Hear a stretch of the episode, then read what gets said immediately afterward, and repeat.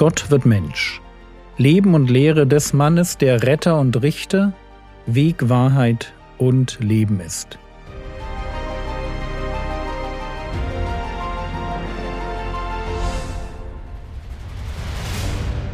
Episode 76 Ein Sprung von der Zinne des Tempels. Kehren wir zurück zu der Versuchung Jesu in der Wüste. Über den Herrn Jesus heißt es in Hebräer 4, Hebräer 4, Vers 15, Denn wir haben nicht einen hohen Priester, der nicht Mitleid haben könnte mit unseren Schwachheiten, sondern der in allem in gleicher Weise wie wir versucht worden ist, doch ohne Sünde. Der Text macht deutlich, dass der Herr Jesus weiß, was es heißt, versucht zu werden. Hier steht in gleicher Weise wie wir. Und doch bleibt er bei den Versuchungen, die er erlebt, standhaft. Er sündigt nicht. Und wenn wir bei Markus lesen, dann heißt es dort, und er war vierzig Tage in der Wüste und wurde von dem Satan versucht. Und das bedeutet, auch wenn wir nur drei Versuchungen am Ende der 40 Tage anschauen, kann es sein, dass der Teufel den Herrn Jesus die ganze Zeit 40 Tage lang versucht hat. Und ist das nicht großartig? Der Herr Jesus wird 40 Tage versucht, und trotz seiner körperlichen Schwäche bleibt er ohne Sünde. Aber kommen wir zurück zur Versuchung in der Wüste. Matthäus 4, die Verse 5 bis 7. Darauf nimmt der Teufel ihn mit in die heilige Stadt und stellte ihn auf die Zinne des Tempels und spricht zu ihm, Wenn du Gottes Sohn bist, so wirf dich hinab, denn es steht geschrieben, er wird seinen Engeln über dir befehlen. Und sie werden dich auf den Händen tragen, damit du nicht etwa deinen Fuß an einen Stein stößt. Jesus sprach zu ihm, Wiederum steht geschrieben, du sollst den Herrn deinen Gott nicht versuchen. Das ist die zweite Versuchung, über die wir uns Gedanken machen wollen, und ich lese sie euch nochmal aus dem Lukas-Evangelium vor. Lukas 4, die Verse 9 bis 12. Und er führte ihn nach Jerusalem und stellte ihn auf die Zinne des Tempels und sprach zu ihm, Wenn du Gottes Sohn bist, so wirf dich von hier hinab denn es steht geschrieben, er wird seinen Engeln über dir befehlen, dass sie dich bewahren.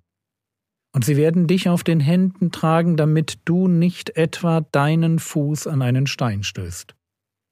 Und Jesus antwortete und sprach zu ihm, Es ist gesagt, du sollst den Herrn, deinen Gott, nicht versuchen.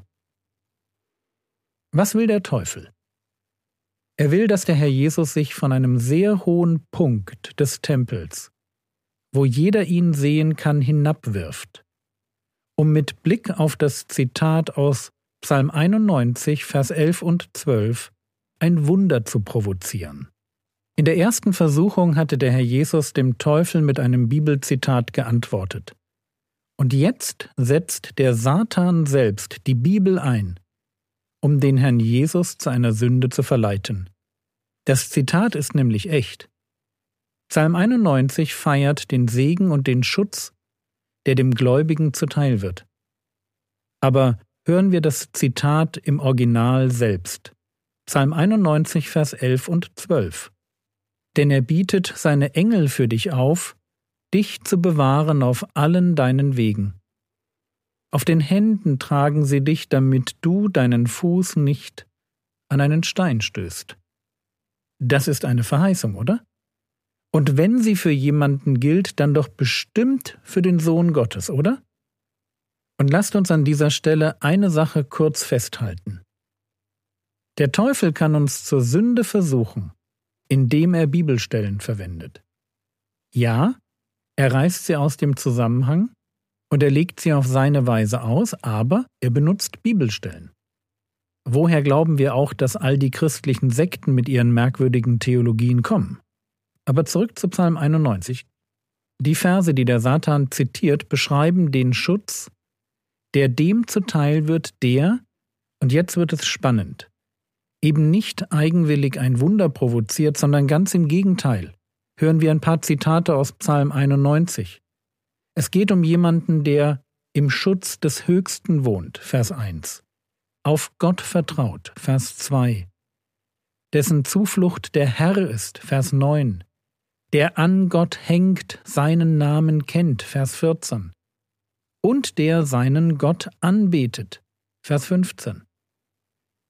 Merkt ihr, was der Teufel tut? Er reißt die Verse einfach aus dem Zusammenhang. Er tut so, als würden sie bedeuten, dass der Herr Jesus einfach tun kann, was er will, und im Sinne eines geistlichen Naturgesetzes müssten die Engel dann dafür sorgen, dass er, egal welchen Blödsinn er anstellt, keinen Schaden nimmt. Aber darum geht es im Psalm 91 nicht. Bitte lasst uns im Umgang mit der Bibel total vorsichtig sein. Es reicht nicht, irgendwelche Verse zu zitieren. Das kann, wie wir gerade sehen, der Teufel auch. Wir müssen die Wahrheit verstehen, die hinter den Versen steckt. Und darin liegt das Problem. Man kann nämlich Bibelverse wie Zaubersprüche rezitieren, ohne tiefer über sie nachzudenken. Und damit wir uns klar verstehen, das ist dann kein einfältiger Umgang mit der Schrift, sondern ein dummer Umgang mit der Schrift. Womöglich ein dämonischer. Und wer so mit der Bibel umgeht, der versucht Gott. Der geht mit Gott genauso um wie die Israeliten in der Wüste. Jesus zitiert wieder aus 5. Mose, wenn er dem Teufel antwortet. 5. Mose 6, Vers 16 Ihr sollt den Herrn euren Gott nicht auf die Probe stellen oder versuchen oder prüfen, wie ihr ihn zu Massa auf die Probe gestellt habt. Massa, das war der Ort, wo das Volk Israel kein Wasser hatte und dann anfängt, mit Gott zu streiten und die Gegenwart Gottes in Frage zu stellen.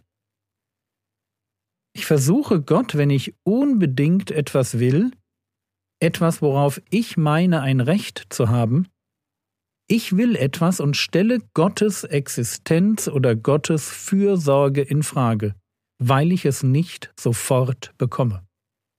Gott versuchen oder prüfen geht also so. Ich will etwas, und ich provoziere Gott dazu, mir das zu geben, was ich will. Ja, wenn du wirklich Gott bist, dann musst du das und das tun. Wie ich ihn provoziere, spielt dabei keine Rolle. Ich kann seine Güte in Frage stellen oder seine Allmacht oder ich kann wie in unserem Fall ihn durch mein Verhalten zum Handeln zwingen. Immer geht es bei einer Versuchung darum, dass ich Gott vor meinen Karren spanne. Wenn der Teufel den Herrn Jesus auffordert, von der Zinne des Tempels zu springen, dann brächte ihm ein solches Wunder bestimmt Bewunderung bei den Zuschauern ein. Das wäre ein ganz schönes Spektakel. Aber Jesus macht da nicht mit. Er macht nicht mit, weil er sofort merkt, dass die Haltung dahinter alles andere als geistlich ist. Psalm 91 gibt mir als dem Gläubigen das Versprechen, dass Gott mich aus jeder Situation retten kann, in die er mich führt. Ob er das dann tatsächlich tut oder nicht, wir denken an Golgatha, ist nochmal eine ganz andere Frage. Aber Psalm 91 darf mich nie dazu verleiten, dass ich denke, Gott muss, egal was ich tue, mich retten, weil er es ja versprochen hat. Hat er nicht. Schlechte Auslegung wird nicht dadurch wahr, dass sie mit den Worten in der Bibel steht anfängt. Lasst uns bitte ganz, ganz vorsichtig sein, wenn sich irgendwo in unserem Denken die Idee einschleicht, Gott müsse etwas tun, weil wir da einen Bibelvers kennen, der uns im Sinn eines Zauberspruchs Macht über Gott verleiht. So einen Vers gibt es nicht. Gott ist treu, er steht zu dem, was er sagt. Gott ist nicht willkürlich. Aber die Bibel ist kein Zauberbuch, um den Schöpfer zu bändigen und mir seine Macht für meine Ziele zu eigen zu machen. Gott bleibt immer noch Gott. Lasst uns deshalb eines nie vergessen. Gott hat das Recht, uns auf die Probe zu stellen. Aber wir haben kein Recht, ihn zu versuchen.